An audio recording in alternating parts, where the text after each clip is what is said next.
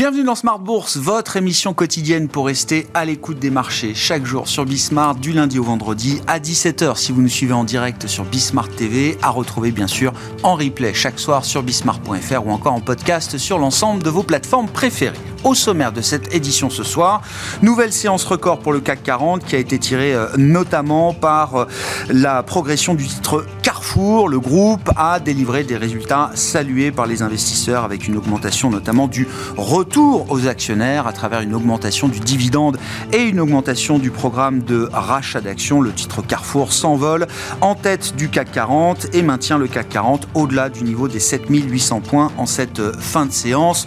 Vous aurez les détails des grandes publications du jour dans un instant avec euh, Pauline Gratel qui nous accompagne chaque soir dans Smart Bourse sur Bismart. L'autre événement euh, attendu euh, ce soir, c'est la publication du dernier compte rendu de la réunion de politique monétaire de la Réserve fédérale américaine. Les minutes seront publiées à 20h alors que les marchés se sont réalignés ou quasiment sur les dernières projections qui étaient faites par la Réserve fédérale en décembre sur les baisses de taux que l'on pouvait anticiper au cours de cette année 2024. Le marché anticipait il y a encore quelques quelques semaines à peine 150 points de base de baisse de taux cette année. Le marché n'anticipe plus qu'à peine 4 baisses de 25 points de base pour cette année aux États-Unis, ce qui est assez proche de ce qui avait été signalé par la Fed en décembre. Le compte-rendu de la dernière réunion de politique monétaire sera donc particulièrement intéressant à, à lire ce soir. Une fois qu'on a dit ça, vous pouvez tout oublier, puisque tout ce que je viens de dire ne sera que secondaire par rapport à ce qui sera l'événement planétaire, au moins pour les marchés ce soir, à savoir la publication des résultats de Nvidia. Nvidia qui a été euh, décrété par le desk trading de Goldman Sachs comme étant l'action la plus importante du monde.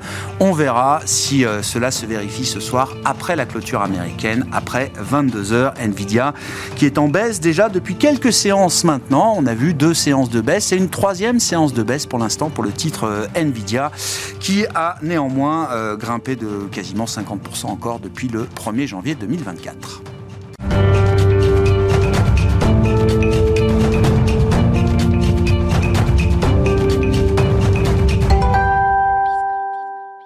Mais d'abord, venons-en aux résultats déjà publiés qui ont marqué cette euh, séance boursière en Europe, notamment le résumé du jour avec Pauline Gratel.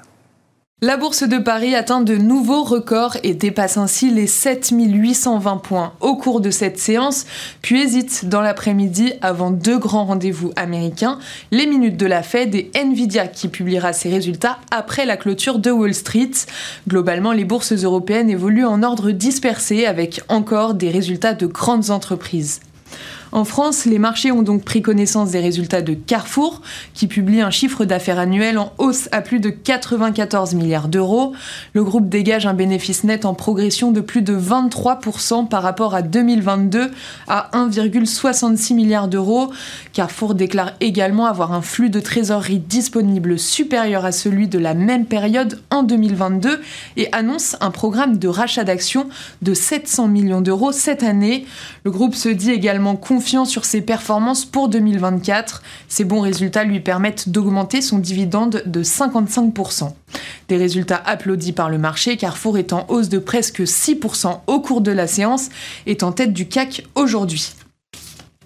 À retenir aujourd'hui également des dirigeants de la branche italienne d'Edenred, le distributeur de tickets resto, sont mis en examen dans le cadre d'une enquête pour escroquerie.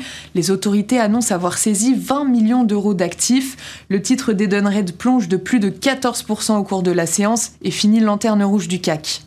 Dans les autres infos du jour, Amazon entre dans le Dow Jones lundi, le 26 février, et deviendra ainsi la troisième des sept magnifiques à entrer dans l'indice historique de la bourse américaine, après Microsoft et Apple.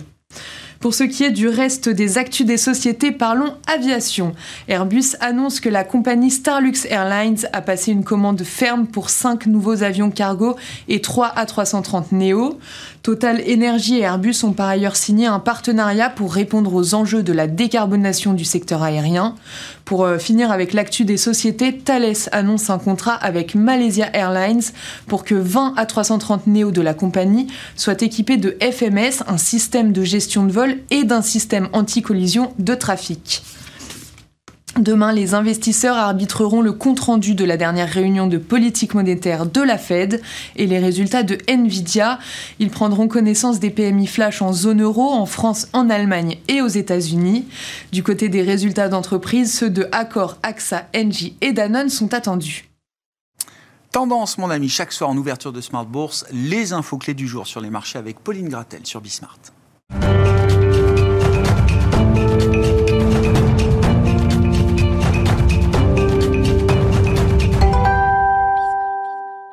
Trois invités avec nous chaque soir pour décrypter les mouvements de la planète marché. Edmund Ching est à nos côtés, directeur monde des investissements de BNP Paribas Wealth Management. Bonsoir Edmund. Bonsoir. Merci d'être là. Merci à Xavier Chapard de nous accompagner également. Bonsoir Xavier. Bonsoir. Stratégiste chez LBP AM et Wilfried Galland à nos côtés également. Bonsoir Wilfried. Bonsoir Grégoire. Ravi de vous retrouver. Vous êtes directeur stratégiste chez Montpensier Finance.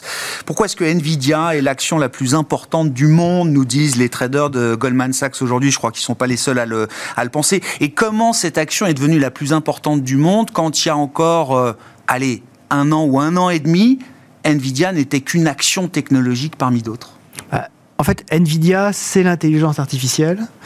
Euh, donc c'est un des moteurs des marchés depuis, euh, depuis 18 mois en fait. Euh, et c'est euh, le représentant d'un écosystème assez extraordinaire. C'est-à-dire que Nvidia est aujourd'hui dans une position euh, assez incroyable, une espèce de triptyque magique, euh, où vous avez euh, des produits euh, qui sont indispensables pour développer le service que tout le monde veut développer, euh, qui sont uniques en termes de performance et, pour lequel vous avez des clients qui sont les plus riches du monde. Bon, en termes de triptyque, vous êtes, vous êtes pas mal. Euh, et en fait, euh, le, poids désormais de la thématique intelligence artificielle autour non seulement des marchés, mais globalement, on en reparlera probablement, de l'économie, de l'impact sur la productivité, fait que d'une certaine manière, euh, euh, Jensen Wang is the new Jérôme Powell. C'est-à-dire, en fait, jusqu'à présent, on s'attendait à ce que... Plus euh, fort que Jérôme Powell Jusqu'à présent, on, on, on attendait euh, les, les, conférences de presse de la Fed et de son président pour nous donner le... Out. Voilà, pour nous donner la thématique générale, l'environnement, comment est-ce qu'on allait pouvoir se positionner de façon économique, financière dans le monde un peu incertain dans lequel on vit. Et aujourd'hui, euh, ce qu'on regarde, c'est effectivement les résultats, les résultats d'NVIDIA. C'est assez exceptionnel. Euh, ce qui va être très intéressant à voir, c'est effectivement, euh, non seulement effectivement pour l'entreprise, comment est-ce qu'elle compte encore se développer par rapport à des performances qui sont exceptionnelles. Hein. On, entend, on attend entre 4, 5, 6, 7 fois le, euh, les, les, les, résultats en termes de chiffre d'affaires, marge de, de, ce qui a été euh, anticipé l'an dernier. Ce qu'on ce qu'on attend également, c'est de voir euh, comment est-ce que justement l'écosystème réagit euh, un peu dans la durée et comment est-ce qu'on va, on pourra interpréter ce qui a été communiqué il y a, il y a quelques jours par euh, Nvidia euh, comme étant une bonne nouvelle, mais le marché s'est interrogé. Euh, C'est-à-dire que le, le, délai nécessaire à l'obtention des fameuses puces les plus euh, puces graphiques les plus les plus utilisées pour l'intelligence artificielle était passé, je schématise, de entre 9 et 12 mois à 3 mois. Donc soit effectivement on a des capacités opérationnelles qui se sont développées de façon exceptionnelle, soit c'est la pression commerciale qui a baissé. Et évidemment, l'interprétation ne sera pas tout à fait Moins la de tension, offre-demande, quoi. Voilà. Donc, donc le, le, la, la, question, c'est comment, de, de, ouais. de, de, quel côté ça va, ça, ouais. ça va peser, et comment est-ce que également Nvidia, et je terminerai par là, va nous emmener dans l'avenir de l'intelligence artificielle? C'est-à-dire au-delà de, de ce qu'ils sont, de ce qu'ils ont été capables de faire, comment est-ce qu'ils se positionnent par rapport à leurs concurrents, par rapport aux leurs différentes offres? On, entend parler, par exemple, beaucoup euh, d'une d'une offre qui est Grok aujourd'hui, euh, avec des, des, des, des puces très particulières, avec une conception très différente par rapport aux puces graphiques d'NVIDIA. Euh, comment est-ce qu'ils réagissent également par rapport à toutes les, euh, offres concurrentielles que veulent développer leurs clients, les, fameux clients les plus riches du monde? Ça, ça va être intéressant. Mais le plus important, c'est vraiment comment est-ce que cette thématique se diffuse réellement. Pour l'instant, c'est le seul de ces acteurs-là qui a démontré pouvoir être capable de transformer une hype en compte de résultats. Comment est-ce que ça se développe En 18 mois. En 18 mois. Comment est-ce que ça se développe Comment est-ce que ça va se diffuser également C'est tout l'enjeu de ce soir et c'est vrai que c'est un enjeu très important comme on attendait effectivement les réunions des, ban des, des banquiers centraux dans notre temps très non, non, avant, avant, c'était avant ça. Avant, avant. Perdez pas votre temps avec les minutes de la voilà. Fed. C'est à 22 h que tout se jouera. Euh, Edmund, bon vos commentaires sur ce qui est quand même une emprise fascinante de Nvidia aujourd'hui. Je vois déjà qui soupire. Non mais on Tous les expliqué- jours, on discute la même chose, pas possible. Tous mes clients me posent la même question. Quelle est la question J'en ai- marre Quelle est la question, Est-ce qu'il faut en acheter encore Voilà, aujourd'hui est-ce qu'il faut acheter toujours Eh la ben, magnifique que- set Nvidia, Eh ben oui. la Bulia, et moi j'ai une doctorat, j'ai aucune idée moi J'ai aucune idée On attend, les Français attendent des réponses. Non, non, non, franchement, franchement, personne ne sait, pour l'instant. Tout ce qu'on sait, ça va être une révolution. Oui, certain, certainement. Mais dans quelle période de temps? Ça prend combien de temps? Et ça prend toujours plus de temps qu'on pense. Pour vraiment, pour vraiment, pour, les, pour que les sociétés comprennent la technologie. Et en plus, qu'ils comprennent comment utiliser la technologie pour améliorer leur business model, leur travail. C'est difficile. Ça prend du temps. Le- Ça prend énormément de temps. Donc oui, Nvidia est le, le grand gagnant aujourd'hui. Mais on sait aussi avec la technologie, c'est la technologie d'aujourd'hui, la meilleure technologie d'aujourd'hui pour l'IA, c'est Nvidia. Demain, peut-être, peut-être pas. Pour l'instant, ils ont 90% de part de marché Oui, sur leur fameux GPU. aujourd'hui. On regarde la concurrence qui s'organise, Ouais. que d'ailleurs les clients de Nvidia font sans doute monter également. Oui, Ils mais pas je te rappelle, Grégoire, qu'en 2006, Nokia avait une part de marché mondial dans- les téléphones por- portables, 44%. Et ils, sont, ils n'existent plus aujourd'hui. Bon, donc d'un jour à l'autre, on va avoir des dis- disruptions de technologie énormes qui arrivent de nulle part. En 2007, c'était Apple avec l'iPhone. Peut-être ça va être euh, AMD ou une autre société qu'on connaît même pas qui arrive, ou peut-être Google qui arrive avec quantum computing avec une puissance de calcul mille fois plus que, que les sais pas, GPU, OpenAI GPU veut lever quoi? 7000 milliards Je me suis demandé si j'avais pas mis un zéro de trop Ouais. pour, euh, pour développer des capacités qui seraient capables de rivaliser avec les capacités de production d'NVIDIA dans le monde. Ben, Google, euh, c'est toujours Ouais. possible. Ils travaillent sur quantum computing depuis très longtemps. Ouais. Mais on sait, on sait pas si ça va arriver demain, après-demain, on. Peut-être jamais. Mais on ne sait pas. Mais moi, acheter Nvidia aujourd'hui, ben, il faut être fort. Hein. Après les résultats. Si ça baisse de 20%, non mais Ouais, si ça baisse de 20% ce soir euh, après les résultats, Mais Grégoire, regarde Super Microcomputer. Et le truc qui flambe de 200 dollars à 1000 Ouais. dollars, qui baisse déjà de plus de 30% en deux jours. Ouais. Mais 20% de baisse, rien pour Nvidia. Rien. Ce qui me marque quand même, et c'est ce qu'on m'a expliqué hier, c'est que quand je parle de l'emprise d'NVIDIA sur les marchés, c'est que déjà c'est 25% de la hausse du S&P 500 depuis le début de l'année, et puis surtout que Nvidia a un impact en cascade sur toutes les classes d'actifs du monde. Même si vous êtes gérant crédit high yield en Europe, Ah ouais. vous êtes forcément concerné par ce que va publier Nvidia ce soir, qui aura un impact sur la volatilité des marchés américains, sur le VIX, et donc sur le crédit aux voilà. États-Unis, et donc sur le crédit en Europe derrière. Et, et peut-être c'est ça, c'est ça qu'il faut faire. Il faut acheter le vol implicite sur le Nasdaq 100. Parce que je ne sais pas si ça va monter encore beaucoup plus ou baisser plus, mais encore beaucoup. Mais ça va bouger d'un sens ou l'autre avec les publications d'NVIDIA, avec tout ce qui se passe en ce moment. Et tous les investisseurs, surtout les investisseurs retail, ils ont acheté, ils ont déjà acheté massivement les fonds technologiques aux États-Unis. Donc ils ont toujours un max, max, max en termes de poids. Et ici, la moindre déception, Le marché des options est positionné pour un mouvement historique, alors sur à la Nvidia, hausse ou à la baisse, voilà. sur Nvidia de plus de 10%. c'est comme Je rappelle que les deux derniers price action post-publication de Nvidia sur les deux résultats euh, Ah. précédents, c'était zéro, voire légèrement négatif. Ouais. Il s'était pas passé grand-chose. Sur Nvidia et sur l'IA en général, euh, C'est ça, vous savez, non mais ce que ça implique sur les marchés, moi c'est ça qui me fascine. On a connu Apple, moi je me souviens, les trimestriels d'Apple, c'était le métronome mondial. Je veux dire, à l'iPhone press, c'est Apple qui dictait la tendance des marchés. Je, je- je parle bien de la tendance des marchés. Et c'est un problème euh, pour un économiste comme moi. C'est un problème parce que on sait que la- les actions le sont pas, c'est pas l'économie. Le problème, c'est que là, ça impacte l'économie tellement c'est gros, ça impactera les conditions financières, comme vous disiez, d'un d'un peu, euh, d'un peu tout. Euh, après, je serais pas d'accord sur l'idée que ça a remplacé Powell parce que Enfin, ça, ça joue encore. Là, le truc, c'est que depuis le début de l'année, on a eu une hausse des taux qui, c'est vrai, a pas impacté les marchés actions, mais parce qu'on avait des révisions à la hausse des prévisions de croissance un peu partout, enfin surtout aux US. Euh, voilà. Si on, on a un frein sur l'économie ou tout ça, ça, on remettra au goût du jour. Powell reprendra le Euh, leadership sur la scène mondiale. D'accord. Exactement, avec un impact plus durable Ouais. que, euh, que Nvidia. Mais c'est vrai que là, à court terme, c'est le, le plus gros impact sur les conditions financières globales. Ouais, ouais, global, oui, oui. Non, mais je- ça, ouais. euh, de- Comment vous réfléchissez à la diffusion de cette technologie, notamment par rapport à l'histoire? Edmund nous dit c'est toujours plus lent que, que ce qu'on rêve, que ce qu'on Ouais, espère. Euh, néanmoins, est-ce que, euh, partant d'une base euh, numérique, informatique, mondiale, euh, installée largement euh, depuis les années 2000, est-ce qu'il y a quand même l'idée que si cette technologie est pertinente, et elle semble l'être, est-ce qu'on peut imaginer quand même des résultats, peut-être même y compris sur le plan alors macroéconomique ou en tout cas sectoriel, peut-être des résultats déjà assez euh, rapides. Alors, euh, je- on le voit, enfin, je pense pas, en fait, Ouais. à court terme. Enfin, c'est quelque chose qu'il faudra voir dans 5-10 ans. D'accord. C'est Euh, si 5-10 ça a un ans pour vous le rendez-vous. Je en fait, pense. le moment de rendez-vous. rapide que historiquement les révolutions industrielles et tout ça, mais quand même ça prend du temps. Aujourd'hui, on voit une euh, productivité qui est très forte aux États-Unis. À mon avis, c'est plus lié au fait que les gens soient équipés pendant le Covid. Enfin, surtout les PME. Enfin, on avait vu des investissements euh, euh, dans l'informatique, dans les nouvelles technologies qui étaient énormes pendant le Covid.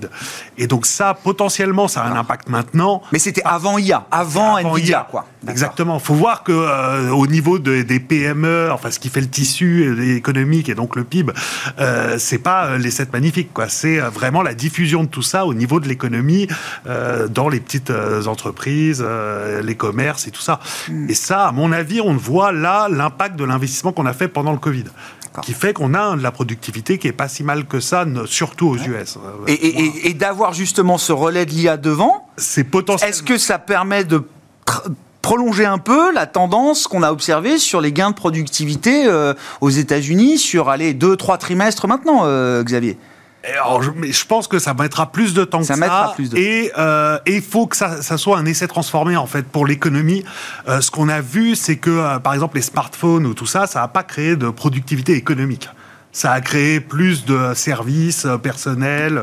On passe beaucoup de temps dessus, donc on sait que. euh, ça on n'a pas réussi à la mais on le mesurer. voit pas dans le PIB. Ou on n'a pas réussi à le mesurer, Ouais. mais en tout cas, c'est pas marchand. Euh, Monétisé, oui. Monétisé, ouais, ouais. Et donc l'AI, pour l'instant, on voit qu'il y a euh, des... Ce qui se développe très vite, c'est ce qui n'est pas monétisé, en fait.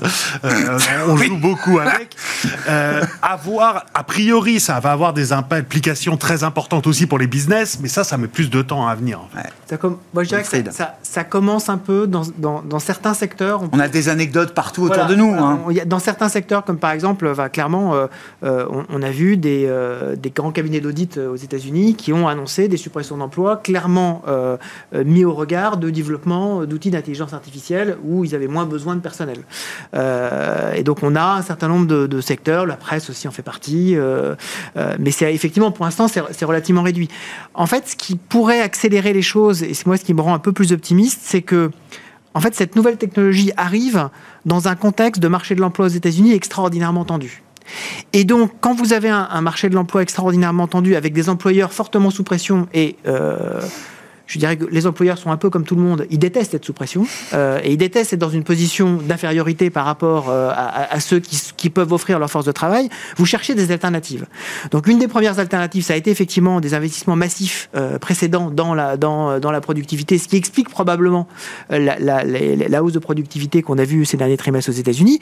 Mais l'arrivée de l'intelligence artificielle est capable effectivement dans un marché de l'emploi C'est une aubaine dans ce contexte. tendu Ouais, en fait d'être particulièrement rentable et de pousser effectivement beaucoup d'entreprises à dire mais je vais tester des choses parce que comme j'arrive pas à recruter ou que euh, les, les candidats sont tellement pénibles par rapport à par rapport à ce que je souhaite bah, effectivement autant le tenter et donc ça je pense que ça peut accélérer les choses contrairement malheureusement à l'Europe où en fait on a un marché de l'emploi qui est beaucoup plus euh, lax en fait beaucoup, beaucoup moins tendu que- que- qu'aux États-Unis donc vous êtes beaucoup moins tenté puisque Il y a moins d'incitation, bah. C'est beaucoup plus facile. En fait, c'est beaucoup plus facile de, de- de rajouter des gens supplémentaires ou de rajouter des capacités supplémentaires que vous n'êtes pas tendu. Euh, donc, vous n'avez pas besoin de prendre un risque. Ce qu'effectivement, là où je rejoins totalement ce qui vient d'être dit, euh, l'intelligence artificielle, compte tenu de la nouveauté de la technologie, C'est un risque parce Ah ouais. qu'on sait qu'il y a encore des hallucinations, on sait qu'il y a encore des choses qui sont un petit peu compliquées. Mais quand vous êtes véritablement tendu et d'une certaine manière vous n'avez pas beaucoup d'autres solutions, vous tentez la chose. C'est ça qui va être intéressant à regarder, y compris d'ailleurs dans les résultats d'NVIDIA ce soir. Est-ce que d'autres entreprises commencent à se positionner sur des développements qui ne sont pas des développements uniquement de second niveau, mais peut-être déjà de premier niveau? Euh, On peut penser effectivement que des, certaines grandes, euh, grandes entreprises, grands donneurs d'ordre, pourraient effectivement commencer à travailler très sérieusement sur ces sujets-là. Bon, après, ça a déjà des impacts sectoriels, notamment sur le plan des marchés, euh, j'entends. Complètement. Euh, tous ceux qui travaillent à fournir des équipements pour les data centers, par Bien exemple, sont sûr. directement corrélés aujourd'hui, non seulement aux résultats d'NVIDIA, mais à la course du titre euh, NVIDIA. Il y a une corrélation qui s'est créée quand même entre NVIDIA et des secteurs périphériques Ah bah, à- qui euh, participent, comme vous disiez tout à l'heure, à cet Ah bah, tout écosystème. à fait. Et en fait, ce qui est, ce qui est, ce qui est, très, ce qui est très intéressant, c'est de voir effectivement euh, les, les, euh, les différents niveaux en fait, de, de, de, de- de travail, de, travaux autour de l'intelligence artificielle, de voir effectivement que vous avez bah, ceux qui fournissent euh, le, le- le matériel. Ça, aujourd'hui, c'est Nvidia, ils essaient de faire autre chose que de fournir du matériel. Pour l'instant, c'est essentiellement ça. Mm. Après, vous avez ceux qui fournissent les outils d'intelligence artificielle. C'est essentiellement les GAFAM, les Anthropic, les euh, euh, Mistral AI, les Alpha Sensors euh, en, en Europe. Et puis, vous avez aussi des acteurs qui sont beaucoup plus spécialisés et qui vont développer en fait des couches logicielles qui vont s'intégrer en fait à ces outils, à ces outils globaux. Donc, on est en train de, de construire tout un écosystème. Certains sont évidemment les gagnants. Aujourd'hui, on parle d'NVIDIA. Il y en aura d'autres. Mais effectivement, c'est un, secteur qui se développe tellement vite qu'en fait, c'est très difficile de savoir qui va gagner par rapport à, par rapport effectivement à la jeunesse globalement, non seulement du, enfin, de, de la technologie, mais de tout l'écosystème qui est en train de se bâtir autour de ça. Est-ce qu'il faut poser la question de la bulle, euh, Edmund? Et, euh, et si oui, euh, enfin. la bulle est toujours, a toujours une connotation très négative dans l'esprit euh, des gens et des investisseurs, évidemment, parce Sauf que. quand on en profite.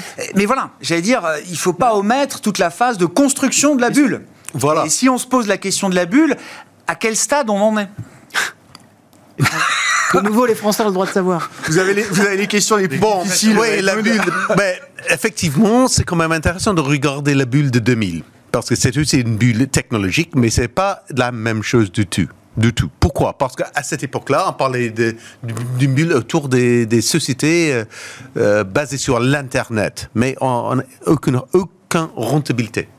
Pas de profit à, cette- à ce stade-là. Même Amazon, en euh, 2000, faisait pas grand-chose en niveau de profit. D'accord? Donc, effectivement, on avait beaucoup, beaucoup de sociétés avec les, avec les sites en ligne pour vendre n'importe quoi, mais qui, qui perdaient de l'argent tous. Mais et beaucoup d'argent. Aujourd'hui, voilà, aujourd'hui, c'est voilà, mais aujourd'hui, c'est pas la même chose. Ils gagnent leur- la Magnifique 7 gagne énormément, énormément d'argent. D'accord? Donc, c'est pas. Oui, peut-être c'est une bulle, mais c'est pas du tout la même bulle. Ouais. Et donc, le problème pour moi, c'est que, et si on regarde les marges de rentabilité, si on regarde l'évolution des bénéfices nets par action de ces sociétés, ils justifient au moins en partie la surperformance de ces titres par rapport au marché. Parce que les bénéfices nets, ils ont évolué de manière euh, e- ben, extraordinaire ces derniers temps. Oui, non, mais c'est vrai, si on prend, je regardais là avant de venir, si on prend les 7 magnifiques, euh, la performance depuis un an, c'est 60 c'est deux tiers, euh, 66% ou quelque chose comme ça. Il y a 80% de cette performance, c'est les prévisions à court terme des bénéfices. Et la valorisation, c'est 20%. voilà. Donc on est Donc beaucoup c'est- moins, c'est- c'est pas une bulle de C'est assez équilibré, euh, Voilà. finalement. Pour l'instant, oui, c'est pour, Pour ça qu'on a tendance à dire que c'est pas euh, la fin de la bulle, s'il Ouais. doit y avoir une bulle. Peut-être, la- mais peut-être la vraie Mais- question, est-ce que, est-ce que cette évolution des bénéfices nets peut continuer Voilà. à l'infini? Parce que déjà, les marges de rentabilité sont au niveau historiquement haut. On a toujours ces questions, par exemple, de, de réglementation en Europe et aux États-Unis, peut-être, qui va quand même, à un moment donné, qui va être introduit, qui va quand même calmer les marges un peu, parce que les, les- les- on va- les sociétés vont avoir des contraintes. Enfin, enfin, les contraintes légales. Et si ça existe en Europe et aux États-Unis, ils ne peuvent pas continuer à augmenter leur marge de rentabilité parce que, par exemple, avec Apple, dans les services, avec la App Store, ils prennent 30 centimes sur chaque, chaque dollar. Oui, oui. 30, 30%. On a vu euh, le dossier Spotify contre Apple Voilà, qui est euh, voilà. réglé aujourd'hui au niveau euh, européen avec une Et amende. voilà. Et on a la même souci avec, Apple, avec. Google, avec Meta, avec la pub en- le marché de pub en ligne. Donc, euh, effectivement, les, les régulateurs commencent à regarder euh, comment ils font les bénéfices. Et En Europe surtout. En Europe, mais aussi aux États-Unis. Ça Mm, commence ouais. aussi. Ouais. Donc, euh, attention. Bah, la question, c'est qu'effectivement, tous ces, ces- dans ces valeurs-là, on se rend compte qu'il y a un phénomène qui se développe énormément, qui embête beaucoup le régulateur, mais il a beaucoup de mal à, à voir comment, par quelle face il peut l'aborder. C'est euh, le vainqueur euh, capte tout. Exact. Et, et, et, ça, c'est effectivement, euh, et, j'ai trouvé ça très intéressant, en particulier dans la, dans la, publicité en ligne. En fait, on voit que euh, en termes de, de plateforme, euh, vous avez un écart maintenant qui se, qui se crée qui est extraordinairement fort entre les deux trois gagnants euh, et sur les réseaux sociaux, le gagnant c'est Meta, et les autres réseaux sociaux captent quasiment rien. Euh, sur le sur la publicité concernant les euh, concernant effectivement les, les, les, les le commerce, c'est Amazon. Les autres gagnent quasiment rien. Et en fait, à chaque fois, on a sur un domaine particulier, le gagnant prend tout, the winner takes all. Ouais. Voilà. Et donc la question, c'est comment est-ce que on, on, on se on, on en laisse ça, un peu aux autres. On s'occupe de ça pour continuer à générer de la concurrence. Qu'est-ce qu'est-ce qui est en fait ouais. Euh, cohérent avec les règles de marché et qu'est-ce qui fait et qu'est-ce qui n'est pas cohérent et donc qui veut dire que le marché fonctionne pas bien. Et tous les régulateurs rament énormément là-dessus parce que en fait on est on est sur des marchés qui se constituent au fur et à mesure. Donc le, régulateur en fait court après à chaque fois euh, en voulant évidemment quand même ne pas casser des, des, des, élans économiques. Et donc là on se retrouve effectivement avec euh, beaucoup de points d'interrogation. On voit qu'à chaque fois que le régulateur s'intéresse à ces questions-là, il y a quand même moins, mais de temps en temps un temps de retard. Ça devient de plus en plus compliqué de contrer ce phénomène-là. Ouais. Si je ramène euh, Jérôme Poel sur le devant de la scène, Xavier, le retour de Jérôme Poel. Euh, non, on parlait de la productivité tout à l'heure l'histoire de la productivité américaine est, d'autant plus fascinante qu'elle n'existe qu'aux États-Unis aujourd'hui, euh, Xavier. Euh, cette divergence ou ce divorce transatlantique sur le plan de la productivité, est-ce que c'est un divorce grandissant devant nous? Est-ce qu'on peut imaginer, vous le disiez tout à l'heure, il y aura peut-être un moment où la productivité, les gains de productivité vont se tasser aux États-Unis? Est-ce qu'on peut imaginer une reconvergence de ce point de vue-là? Et puis on en viendra bien sûr à la politique monétaire, est-ce que ça peut impliquer Parce que pour l'instant, j'ai l'impression que cette productivité, elle explique une grande partie du, du, confort actuel de la Réserve fédérale américaine. Euh, oui, et surtout oui. par rapport à la BCE d'ailleurs. Et surtout par rapport, à, toujours par rapport à la BCE, bien des sûr. Salaires, un et problème oui, de productivité ben, bien sûr. et donc de coûts. Ouais. Euh, alors je regardais aussi, euh, c'est vrai que si on regarde par rapport à la période avant Covid, les États-Unis là ont une productivité qui a beaucoup augmenté, euh, 6 points alors qu'en zone euro c'est zéro. Le truc, c'est que c'est mesuré très très différemment. En fait, si on prend les mêmes mesures, on est à euh, 2 en zone euro et 6 aux US. D'accord. C'est parce que c'est pas le même secteur public. C'est bien de le rappeler alors. Donc euh, voilà. Et, et, en fait, du coup, si on prend ça en compte, ça fait 4 ans, on a pris 2 points de productivité dans la vue en Europe par rapport aux États-Unis. Euh, sur 4 ans, ça fait 0,5 points par an. De, et bah, c'est la moyenne des 30 dernières années. D'accord. L'Europe est à sa place, quoi. Derrière. Mal, derrière. Il y a pas de, pour l'instant, on ne voit pas de rattrapage de l'Europe, on ne voit pas non plus de décrochage par rapport aux États-Unis. Je comprends. C'est graduellement moins bien en Europe. Ah ouais, ok. Et malheureusement, on ne voit pas de gros changements là-dessus. Oui. Ouais sur euh, alors spécifique euh, fait de l'inflation. Euh, donc Jérôme Poel nous dit euh, il faut regarder le core CPI 3 mois annualisé, c'est la mesure de momentum qui nous intéresse en ce moment. Ben on en est là, oui. Euh, à bas le year on year economics, on regarde le 3 mois annualisé. Euh, cette mesure là, elle a marqué un point bas en août. Depuis, elle n'arrête pas de remonter. Elle est encore remontée sur la marque de, de janvier Alors, qui a été publiée la semaine dernière. Elle est surtout remontée en janvier parce qu'en ouais. sur la seconde partie de l'année dernière, c'est la partie énergétique. Euh, mais hors partie énergétique, corps. on avait un gros ralentissement ouais. sur l'inflation corps. Ouais. Euh, même en momentum, euh, 3 mois, 3 mois, 6 mois, 6 mois, vous prenez la mesure que vous voulez. Par contre, en janvier, il y a vraiment eu un... Est-ce que c'est l'effet saisonnalité de janvier qui est toujours un mois ah. plus volatile que les autres? Est-ce que c'est un simple blip Ou est-ce que ça peut être une remise en cause euh, plus structurelle de bah, qui, qui, porte les marchés aujourd'hui, à savoir euh, voilà, le Goldilocks, de la bonne croissance et de la désinflation À mon avis, c'est un peu des deux. Il y a un effet janvier, euh, et puis un effet sur des composantes, les loyers, on n'a pas bien compris pourquoi ils réaccéléraient en janvier. Enfin, il y a quelques euh, éléments qui sont comme ça un peu troublants. Euh, mais en fait, ce que ça montre quand même, c'est qu'on a fini la baisse de l'inflation des biens. On va il n'y a, avoir... a, plus à ah, attendre de ce point de vue-là. C'est derrière nous, on est revenu ouais. à zéro d'inflation. Ouais. Et ça se stabilise là. On a eu aussi la baisse de l'inflation dans les transports aériens, enfin tous les effets de second tour du Covid, l'hôtellerie, tout ça, ça avait énormément baissé l'année dernière. Ça aussi, c'est plutôt derrière nous. Et donc, ce qu'on voit, c'est qu'une fois que ces éléments sont derrière nous, bah, l'inflation dans les services cœur ce dont on a beaucoup parlé. On nous a un peu moqué, les économistes, parce qu'évidemment, si on enlève tout ce qui baisse, bah, ça, le reste ne baissait pas. Mais c'est vrai quand même que la, la partie de l'inflation, services domestiques, liés au salaire, tout ça, et ben, ça ralentit beaucoup, beaucoup moins vite. Aux États-Unis. Et donc, le risque, c'est pas pour nous, c'est pas que l'inflation réaccélère là à court terme, c'est que on commence à stagner avec une inflation un peu en dessous de 3, ce qui est pas horrible, mais c'est pas 2. D'où la prudence dans euh, les baisses de taux des banques centrales. Et euh, le marché s'étant réaligné à peu près sur la Fed, euh, partant du mois de juin, est-ce que juin, c'est c'est au minimum au mois de juin qu'on baisse les taux ou est-ce que ça veut dire que ça peut être beaucoup plus tard? Ça peut être plus tard. Je pense que ça. Euh, avril, le risque principal de ce scénario, c'est que ce soit plus tard que juin. D'après les derniers chiffres qu'on a eus, oui. Après, il y a des, pas mal de chiffres à venir euh, d'ici là. Euh, et donc, je pense que mai ou juin, ça reste le scénario central. Hmm. Mais oui, le risque se décale. Ouais. Edmond sur le, fait déjà que le marché, le marché s'est réaligné avec les projections du dot plot. Alors ça, ça a bougé un peu sur le marché obligataire, mais sans sortir du range.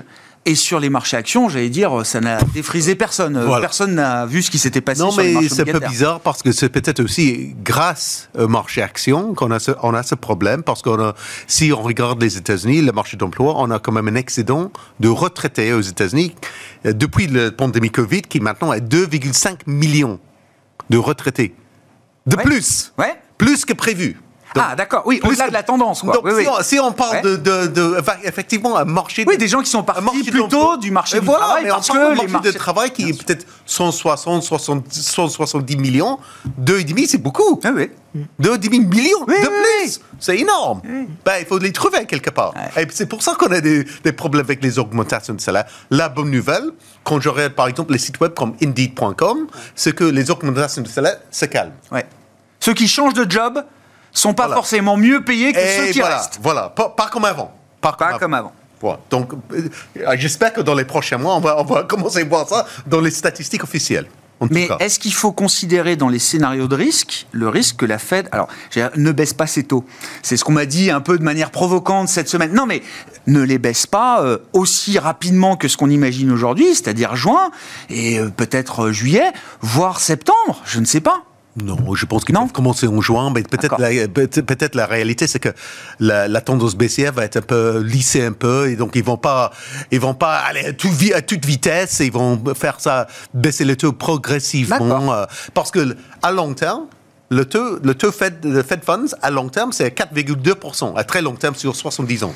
Donc on est à 5,50. Donc on peut baisser vers 4%, mais 4%, c'est peut-être le taux plutôt neutre, le moyen long terme. Donc on peut descendre vers ça. Après, on verra. Oui, l'idée n'est pas de redevenir accommodant aujourd'hui du point de vue de la politique monétaire. On me dit souvent le timing des baisses de taux, on s'en fiche, ce qui compte, c'est la séquence, etc. Bah, moi je trouve que oui, non, moi je trouve que le timing est quand même toujours important parce que le timing des baisses de taux et le timing pour les marchés, ça, euh, ça a eu une implication sur toute la suite de la séquence. Absolument, absolument. Euh, je pense que ça c'est ça c'est effectivement important. Et c'est euh, ce que je trouve très intéressant, c'est qu'on voit qu'au sein même des comités de politique monétaire, on a maintenant vraiment les deux approches qui se qui se développent. Hein. Quand on regarde la Fed, récemment, on a eu quasiment le même jour, on avait Raphaël Bostich de la Fed d'Atlanta qui nous disait il faut aller vers deux baisses de taux maximum et attendre l'été.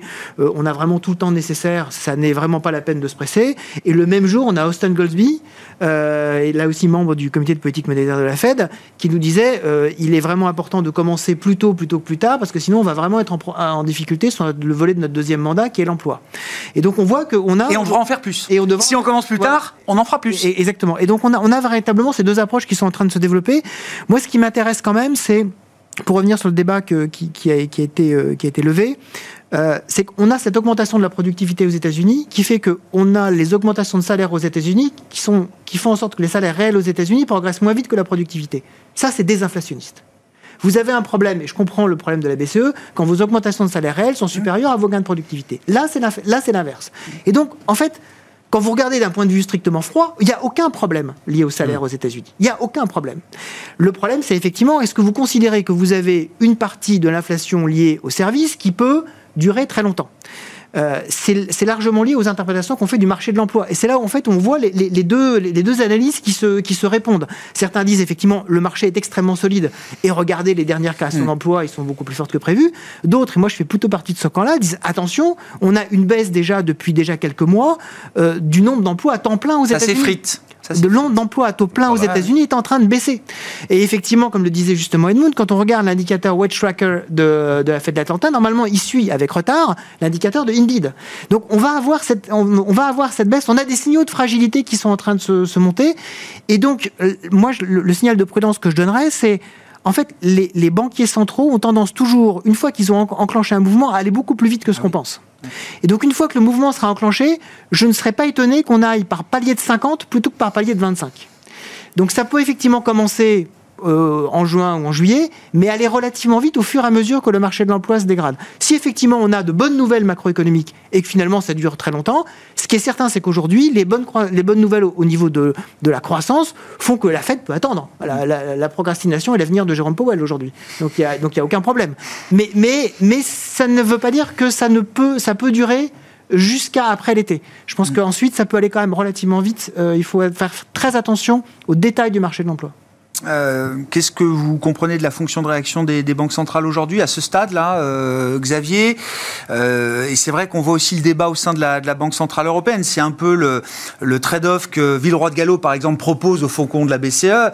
vous qui n'aimez pas baisser les taux, dites-vous bien que si on commence à les baisser le plus tôt possible, quand le moment sera venu et qu'on aura la confiance suffisante dans la baisse de l'inflation, après la publication de la série des salaires négociés du premier trimestre 2024, une fois ce moment venu, partons le plus tôt possible, car on pourra être beaucoup plus progressif dans nos baisses de taux et surtout maintenir à l'arrivée un taux terminal beaucoup plus élevé. Vous, les orthodoxes, c'est ce que vous aimez. Oui, euh, non mais je trouve que, l'idée, euh, non mais je trouve que le, trade-off est intelligent pour essayer d'amener les faucons à, se, à, converger vers cette idée qu'il faudra quand même baisser les taux et peut-être pas euh, plutôt plus, plutôt plus tard quoi. J'espère que les faucons vont l'écouter.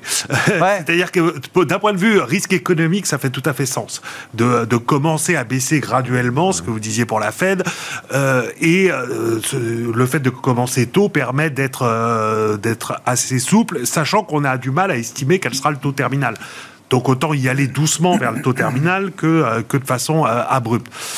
J'ai une crainte que la BCE soit plus, euh, au niveau global, plus attentiste que ça. enfin, l'histoire a montré que c'était un peu compliqué pour les membres au quiche de la BCE. De... Villeroy représente pas encore le barycentre là de ce point de vue-là. Ouais, exactement. Et là, il y a encore l'opposition entre les pays euh, du Nord et les pays du Sud euh, en Europe sur euh, tous ces sujets-là. Alors qu'économiquement, contrairement aux États-Unis, nous, on a plus de raisons de penser que l'inflation va revenir assez vite vers les 2% et que le risque sera bah, à peu près équilibré entre une inflation plus élevée et plus basse que ça. Et la croissance nous donne beaucoup moins de temps qu'aux États-Unis. Et de toute façon, on stagne déjà depuis un an et demi en zone euro. Donc on, voilà, on a plus de raisons, j'allais dire, de commencer à baisser les taux un peu plus tôt. Une fois qu'on a dit ça sur la politique monétaire et euh, l'inertie euh, historique de la BCE, euh, quand on regarde le policy mix tel qu'il se dessine dans son ensemble, avec la partie budgétaire. Euh, c'est une des raisons de plus pour lesquelles la BCE pourrait avoir à baisser les taux. On voit que ça peut aider la BCE à baisser les taux, c'est-à-dire mettre, avoir un peu de restriction budgétaire qui revient dans le pipe. C'est quelque chose qui peut à un moment pousser la BCE vers un peu ah, une accommodation un peu si plus rapide. Si les gouvernements freinent un peu euh, par eux-mêmes, la, la c'est ce qui est en train de se passer ou pas Besoin de freiner. On bascule dans un truc un peu plus austère. Je dirais pas qu'on bascule, mais on est dans une légère austérité, que ça soit en Allemagne à cause de la décision de la Cour euh, allemande, ils ont un peu plus de restrictions budgétaires. En France, en tout cas, on essaye de tenir notre euh, cible de déficit à 4,4%, hein, ce qui est déjà pas euh, une cible très euh, orthodoxe, très orthodoxe, très rigoureuse. Oui. Et donc évidemment, là, oui, oui, enfin, donc, le gouvernement. D'aucuns font remarquer que les jauges ont augmenté un peu de partout dans le monde et que si les États-Unis sont une économie leader, elles tournent avec un niveau de déficit, voilà, oui, oui, que la France n'a pas à envier. Oui, mais la France a la politique monétaire de la BCE et, et, l'euro, oui, oui. donc elle doit s'aligner sur les Européens, pas sur les États-Unis. Après. Euh, Enfin, c'est pour ça qu'ils ont annoncé 10 euh, milliards, le gouvernement français 10 milliards euh, d'économies, et c'est avec une prévision de croissance qui à 1% reste plutôt dans le optimiste euh, du, euh, la partie optimiste du consensus. Donc on pourrait avoir un peu plus encore de réduction. Que c'est pas une austérité comme on a pu le connaître dans les années 2010-2011, mais euh, c'est euh, c'est clairement une politique. Ce schéma-là, on l'écarte quand même, oui. Xavier. Oui. Oui. C'est pas marqué les- politiquement. On a des élections européennes en, juin. Ça Donc une dose, oui, mais revenir au schéma qui prévalait 2010-2012, euh, c'est pas, c'est pas non, le sujet. c'est pas le sujet. Euh, par contre, oui, les- comme, euh, comme vous le disiez, aux États-Unis, là, il n'y a pas d'ajustement, en fait. Ouais. Voire même, on voit encore des chèques euh, annoncés liés à l'IRA, tout ça. Mais en même temps, euh, jusqu'aux Et élections. possible shutdown le 1er mars. Et impossible. Oui, Bah, compte, tenu de, compte tenu de la configuration politique aux États-Unis, c'est pas impossible. C'est pas impossible. Pas impossible. Enfin, on- les débats Triste, budgétaires vont être compliqués et il n'y aura pas de grandes décisions avant l'année prochaine. Donc pour l'instant, on est toujours avec un État américain qui met de l'huile sur le feu. J'ai l'impression que les investisseurs globaux préfèrent euh, quand même euh, la- le policy mix américain au policy mix européen aujourd'hui, euh, Edmond? Ah ben c'est sûr. Quand l'État mais- de l'argent, Et en Non, plus, mais on en parle plus, des bons euh, vigilantes, on me dit quand même mais- que. enfin, euh, euh, euh, Le monde est de Listrus- réserve Listrus- pour Listrus, octobre 2022. Ah, euh, non mais Alors, je- il faut, je- je il dis- faut pas comparer avec le Royaume-Uni. Non. Le Royaume-Uni, c'est à part. hein. C'est c'est vraiment Ouais. un cas à part. D'accord. Franchement, euh, Donc même avec Trump euh, à la Maison Blanche en novembre euh, 2024, euh, un scénario à la Listrus sur les treasuries, c'est pas quelque chose que- auquel on réfléchit. non, mais c'est une crainte. C'est une crainte pour Ouais. nos clients. hein. C'est une crainte Ah, énorme bah oui. pour nos clients. Ils me posent cette question Est-ce qu'il faut acheter Nvidia et est-ce que je dois continuer d'avoir des treasuries américains et voilà. Et vous leur dites vrai. là Pour l'instant, oui, mais, mais je pense que, honnêtement, si on regarde le marché de- des- des obligations souveraines aux États-Unis, je préfère largement acheter les TIPS, ça veut dire les, les, Indexés les obligations indexées sur l'inflation, au cas où. Parce que c'est vrai que si Trump passe le mois de novembre, il va quand même essayer de réduire encore les impôts à un moment donné. Et si il réussit à faire ça, là, la, la- la conclusion pour, euh, pour, la, m'a- poli- pour la politique fiscale, c'est pas top. Ça hein. me rappelle Listrus. Non, non, non, non, Non, pas mais- quand même. non, mais- quand même. Le- le- la, la grande différence, la grande, grande différence, c'est quand même le dollar américain reste quand même la monnaie de réserve du monde pour l'instant. Pour l'instant, ça peut changer, mais pas d'un jour à l'autre. Voilà, ça, ça prend du temps. Le problème c'est que les États-Unis restent le thermomètre. Et donc euh, casser le thermomètre, on ne sait pas exactement ce que ça fait. On sera plus quelle, on saura plus quelle température il fait quoi. Oui. Euh, si on parle de la Chine, c'est maintenant, euh, Wilfried. Oui, non, mais on en parle du coup. Euh, moi, je suis frappé par. euh, alors bon, les mesures s'accumulent, donc là maintenant, c'est les grands investisseurs institutionnels. Ils peuvent plus vendre d'actions les 30 premières minutes de Ni la les 30 séance, ni les 30 dernières. Euh, bon, bref. euh, Il y aurait de la surveillance pour savoir c'est- qui vend, Oui, qui bah, vend. Tu parles. Moi, je suis frappé de voir qu'il y a des mesures de soutien. Les marchés actions chinois ne baissent plus Oui, tout à fait. mais je suis frappé de voir qu'il n'y a pas de rebond. Quoi. Enfin, en tout cas, il n'y a pas une, il y a pas un- une réaction de marché euh, Bah, forte et dynamique. Disons que c'est quand même compliqué euh, d'avoir confiance dans le marché euh, structurellement en Chine quand on voit effectivement ce qui est en train de se passer euh, dans l'organisation de ce marché par les autorités. Enfin, c'est- très difficile pour un investisseur international de décider, de dire que c'est le, bon moment. Après, effectivement, tactiquement, on peut penser qu'il y a des, des ratios de valorisation qui sont extrêmement faibles, mais y aller de façon structurelle, c'est quand même extraordinairement compliqué aujourd'hui. Moi, ce qui me frappe beaucoup, je m'en suis déjà longuement expliqué, mais je pense qu'il faut, faut le redire, ce qui me frappe énormément, c'est la différence de, de tenue depuis, euh, depuis 15 ans entre les marchés actions chinois et les marchés obligataires. Le marché obligataire chinois se porte très très bien. C'est cher. Celui qui même cher, peut-être. celui qui a investi depuis 15 ans dans le marché obligataire chinois, il va très très bien. Il va beaucoup mieux que celui qui a investi dans les marchés obligataires euh, occidentaux. Et, et ça me fait dire qu'en fait, le modèle chinois, c'est véritablement financièrement un modèle allemand. C'est-à-dire être une réserve de valeur, être une réserve de solidité, pour essayer effectivement d'être euh, ce, ce- ce pôle d'a- alternatif euh, financier euh, par rapport aux pays du Sud. Euh, le problème, c'est qu'à force de vouloir absolument ça, on, on- on appauvrit le tissu économique chinois et donc on, s'empêche de faire cette fameuse relance de demande intérieure que tout le monde demande. Et ça, c'est, ça, ça- enfin, ça finit par poser un certain nombre de problèmes. Vous ne pouvez pas vous positionner uniquement sur, sur la solidité financière sans avoir une, une- une croissance économique forte. Et le modèle allemand ne fonctionnait que parce qu'il y avait à la fois l'ouverture du marché européen et l'ouverture globale des marchés mondiaux. Là, aujourd'hui, quand vous avez une espèce de fermeture, en particulier aux, aux produits chinois, ça ne fonctionne de moins en moins. Mmh. Donc là, euh, le- le- le- la problématique chinoise, elle est là. Elle est comment est-ce que je- je- j'équilibre mon souci d'être euh, euh, extraordinairement fiable d'un point de vue financier, mais de quand même consolider ma croissance. Pour l'instant, ils n'ont pas trouvé le- la solution. Peut-être que ça va venir. Je- J'ai l'impression qu'en fait, ils font quand même des, des- des efforts sur la partie justement taux d'intérêt, des, des efforts quand même très importants. Pareil pour le l'achat, j'ai vu de- sur de, de- de programmes immobiliers chinois par des entreprises d'État hein, directement. Mhm. hein. Euh, ça peut contribuer à solidifier le marché. On n'est pas encore dans des, dans des situations qui donnent, je pense, structurellement confiance. Est-ce que vos clients vous demandent s'il faut acheter des actions chinoises? Non. Non? Non, pas pour l'instant, parce que les, les investisseurs étrangers, ils ont énormément souffert ces derniers temps, ils sont tous Normalement, euh, sauf nos clients asiatiques, évidemment, qui regardent de très près le marché, mais notre conseil, c'est très très simple. Si on achète euh, les actions chinoises aujourd'hui, il faut faire ça avec un produit structuré pour protéger à la baisse, première chose. Et deuxième chose, il faut quand même favoriser euh, le marché domestique, le, le fameux A-shares, parce que si le gouvernement va, va- est- est-ce que si le, gouvernement va soutenir un marché, ça veut dire le marché où les investisseurs domestiques investissent, qui est quand même le A-shares et ils s'en fichent de, de Hang Seng. hein. Ils Les fichent. internationaux, ça les... Ah oui. Sais pas, le marché Non, est non, tellement non, déserté. J'ai même vu qu'ils avaient musclé leur réglementation ESG pour essayer de coller à ce que fait l'Europe. Ouais. en se disant, tiens, ça va peut-être réattirer, ré- réattirer quand même des investisseurs euh, étrangers. Ça peut, être, ça peut être intéressant, peut être quand même les, les grandes boîtes technologiques chinoises comme Alibaba qui peuvent quand même racheter leurs propres actions. Cash flow record hein, chez Alibaba, Voilà. et l'action est au plus bas. Et voilà, c'est peut-être le moment, Ouais. le, le meilleur moment.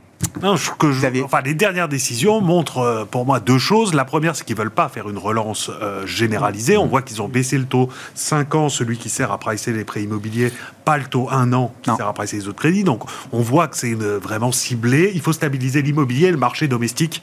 euh, Et les banques derrière. hein. Oui, oui. du coup, les ça. banques derrière, et puis les ménages, euh, qui soient, euh, qu'il n'y ait pas trop de remous euh, là-dedans. Ça, a priori, ils peuvent encore le faire et, et pourront le faire. Ce qu'on voit aussi, c'est que euh, Xi, le président, il continue sa stratégie de reprendre le contrôle et de plus, même s'il continue à dire qu'il veut euh, libéraliser euh, les marchés et tout ça. Le grand papier Voilà. du FT retour des, des milices de l'armée rouge dans, Dans les, les entreprises, entreprises. euh, chinoises, hein, des services de sécurité fournis par l'armée rouge Et ça, dans c'est les pas de entreprises nature à donner très confiance à l'extérieur. Moyennement, moyennement. confiance. Non, mais Merci beaucoup, messieurs. Euh, bon Nvidia euh, à vous trois. On se retrouvera dans le monde d'après.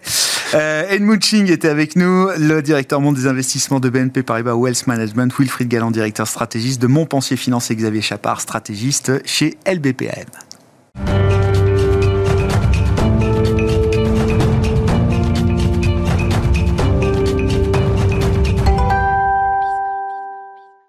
Le dernier quart d'heure de Smart Bourse, c'est le quart d'heure thématique. Le thème ce soir, c'est le thème que toute la planète euh, entière, euh, des marchés en tout cas, va regarder ce soir, à savoir les résultats de Nvidia, l'action la plus importante du monde, ont décrété les traders de Goldman Sachs.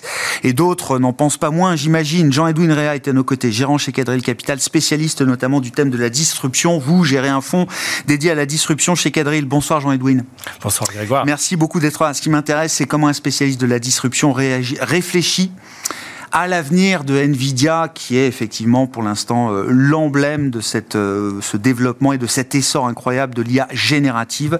Euh, pourquoi est-ce que Nvidia est aussi importante pour la planète marché aujourd'hui, depuis quelques publications, quand il y a encore à peine 18 mois, c'était une action technologique bien identifiée, mais une action technologique parmi d'autres? Et oui, mais c'est qu'elle capture l'essentiel du nouveau cycle technologique qui est celui de l'IA. Euh, il n'y a pas si longtemps, euh, vous parliez d'il y a 18 mois, on était encore en train de, vivre euh, les contre-coups de l'après-Covid, on avait trop déployé de techno, il fallait faire des optimisations et tout le secteur en fait était en transition. Et puis le lancement de ChatGPT a galvanisé, en fait, a concentré euh, et a rendu vraiment palpable cette euh, technologie sur laquelle il travaille depuis 20 ans. Donc c'est pas, euh, c'est juste que c'est- un essor soudain. L'étincelle. C'est l'étincelle et c'est difficile de savoir sur quoi parier quand, on, quand un nouveau cycle démarre. Et c'était le plus évident. Euh, puisqu'il n'y a pas de LLM, les Large Language Models de euh, l'IA, sans eux. Euh, Donc le, euh, le nouveau cycle de la tech, c'est un peu comme l'Internet de 95. Euh, il faut vraiment s'imaginer qu'on va rentrer, donc toutes les applications, tous euh, les interfaces technologiques que l'on a aujourd'hui vont être transformées par un, un, outil, un espèce de chatbot qui va rendre le truc plus naturel, plus, plus facile et beaucoup plus productif. Donc c'est ça, ça passe par les chips Nvidia. L'enjeu, en fait, c'est que ils sont, si je vais encore faire la comparaison avec 2000, ils sont à la fois Microsoft et Intel, puisqu'ils ont le microprocesseur et euh, le, système d'exploitation. Et euh, c'est, ça capture beaucoup, beaucoup de valeur. Ah euh, il y, a, y a des marges brutes de software et il y a des marges de free cash flow qui sont au-dessus de 50%. C'est colossal, mais c'est sûr qu'il y a un enjeu de savoir jusqu'où ça va aller. Ça... Ouais, c'est ça. La, question est au-delà des résultats du trimestre ce soir et peut-être même du, du, prochain trimestre. Je comprends que là, on est dans une phase de déséquilibre offre-demande. C'est la course au GPU. Il faut s'équiper, il faut en acheter un maximum. Les clients de Nvidia qui achètent des GPU beaucoup d'argent. Ce sont les GAFAM. De ce point de vue-là, ça, c'est le court terme. Comment réfléchir un peu plus long terme sur la capacité de la franchise Nvidia à garder un leadership euh, technologique et, peut-être à euh, déployer un business model qui lui permette de rester solide et de pas tomber ben, dans euh, ce qui a été les écueils de Intel ou de Cisco, par exemple, qui étaient les Start 2000, qui se sont fait commoditiser, comme on dit, Jean-Edwin. c'est un enjeu, c'est pour ça que je suis assez, donc je suis, très bullish à court terme, mais c'est sûr que on ne peut pas euh, transférer toute la valeur de cette nouvelle, euh, de cette révolution à une seule société. Et elle a une fragilité qui est vraiment importante, c'est qu'elle n'a que 10 ou 15 clients euh, de substance. En fait, c'est un cycle de CAPEX. Elle vend des pelles, c'est un B2B, c'est toutes les GAFA aujourd'hui sont des B2C. Ce sont mmh. des, des franchises de grand public. Euh, Apple vend des iPhones à 1500 dollars. Euh, même Tesla qui vend des voitures, c'est très cher, mais c'est quand même euh, c'est de la consommation grand public. Et bien sûr, les réseaux sociaux, tout ça, c'est grand public. Nvidia ne pourra jamais vendre un GPU à 40 000 dollars. un gamer, comme elle vendait des cartes graphiques aux gamers. il, y a... des cartes graphiques, elles sont, je, ne sais pas combien elles coûtent aujourd'hui, 1500 dollars, et, c'est déjà assez cher, mais c'est pas, c'est pas ça l'enjeu. C'est une fragilité à terme, à long terme en tout cas pour Moi, je pense que euh, il y a autant d'ingénieurs compétents euh, dans, chez les GAFA ou les très grands acheteurs euh, que, chez Nvidia. Ils ont juste pas pris le virage assez tôt. et aujourd'hui, c'est la course à l'armement. Donc, de toute façon, c'est plié. il n'y aura pas de part de marché conséquente de AMD ou de TPU de, qui sont fabriqués par, pour Google par Broadcom ou de toutes les alternatives, même ARM, il n'y en aura pas dans ce premier cycle. Mais en revanche, c'est sûr que enfin Microsoft l'a déjà déclaré, ils veulent une alternative. Ah bah, Et il y en aura. Parce qu'en fait, c'est, c'est euh, la barrière à l'entrée, c'est surtout, euh, bon, c'est un accès à la capacité de production chez TSMC, mais ça déjà, c'est en train de se détendre. Et c'est surtout, en fait, les bibliothèques, euh, les bibliothèques de code. Et c'est là où je dis, en fait, c'est un GPU avec un système d'exploitation. Ouais, c'est ça. Donc c'est, la barrière à l'entrée est très conséquente. Et quand on se bat pour avoir des ingénieurs, c'est pas juste des pelles. Hein. C'est ce que, enfin, c'est, oui. c'est des pelles, mais c'est aussi. Donc le système d'exploitation, lui, va perdurer, Mais je pense que, euh, enfin, pour vous donner une idée, là, il y a, en 2022, c'était 26 milliards de chiffre d'affaires. Là, on va peut-être faire 100 milliards de chiffre d'affaires sur Nvidia cette année, donc c'est colossal en deux ans. Et on va peut-être faire 200 milliards en 2026. Vous voyez que ça va encore très très vite. Peut-être 2027. J'ai vu des analystes euh, un peu dingues qui parlent de 280 milliards en 2027. Euh, le PDG d'AMD a parlé de 400 milliards sur la totalité du marché en 2030. Ça, c'était il y a deux mois et demi. Là, on parle de ce chiffre en 2027. Mais il faut quand même le trouver cet argent. Et puis alors, il y a, une autre fragilité, c'est que c'est très très très énergivore. Ah. Donc pour vous donner un exemple, n'est-ce pas, euh, un iPhone, ça consomme, je crois, 5 Wh. Euh, un cerveau humain euh, qui a 86 ou 100 milliards de neurones consomme 300 Wh Donc euh, voilà, on n'est pas très énergivore, hein, on peut se contenter d'une barre de céréales.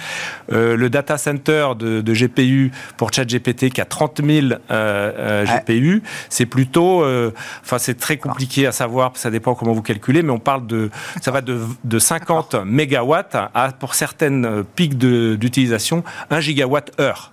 Donc on n'en parle pas, mais ça devient un enjeu. Donc, la planète est sur. Oui, c'est un enjeu stratégique. Et puis c'est bien pire que le Bitcoin dont on se plaignait il, y a, il y a trois ans. Donc c'est sûr que l'IA sera moins chère et moins énergivore ou elle ne sera pas un produit de masse consommation.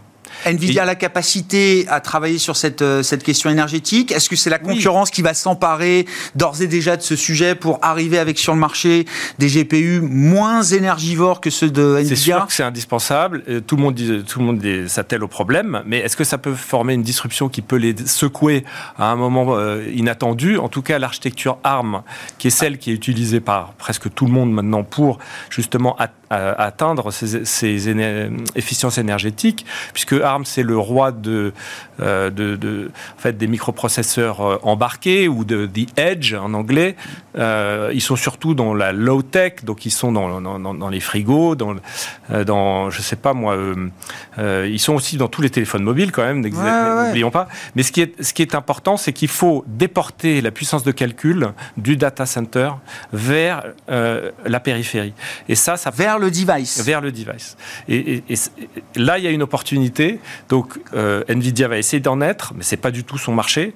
Euh, Intel veut être là-dedans, euh, Broadcom veut être là-dedans, tout le monde veut être là-dedans, et l'architecture probablement qui va l'emporter de toute façon, c'est ARM. C'est pour ça que quand ils ont commencé à en reparler à leur dernier euh, conf call, tout le monde s'est excité, le titre s'est envolé. Etc. bien sûr, oui, ça a doublé en six mois, là, ARM.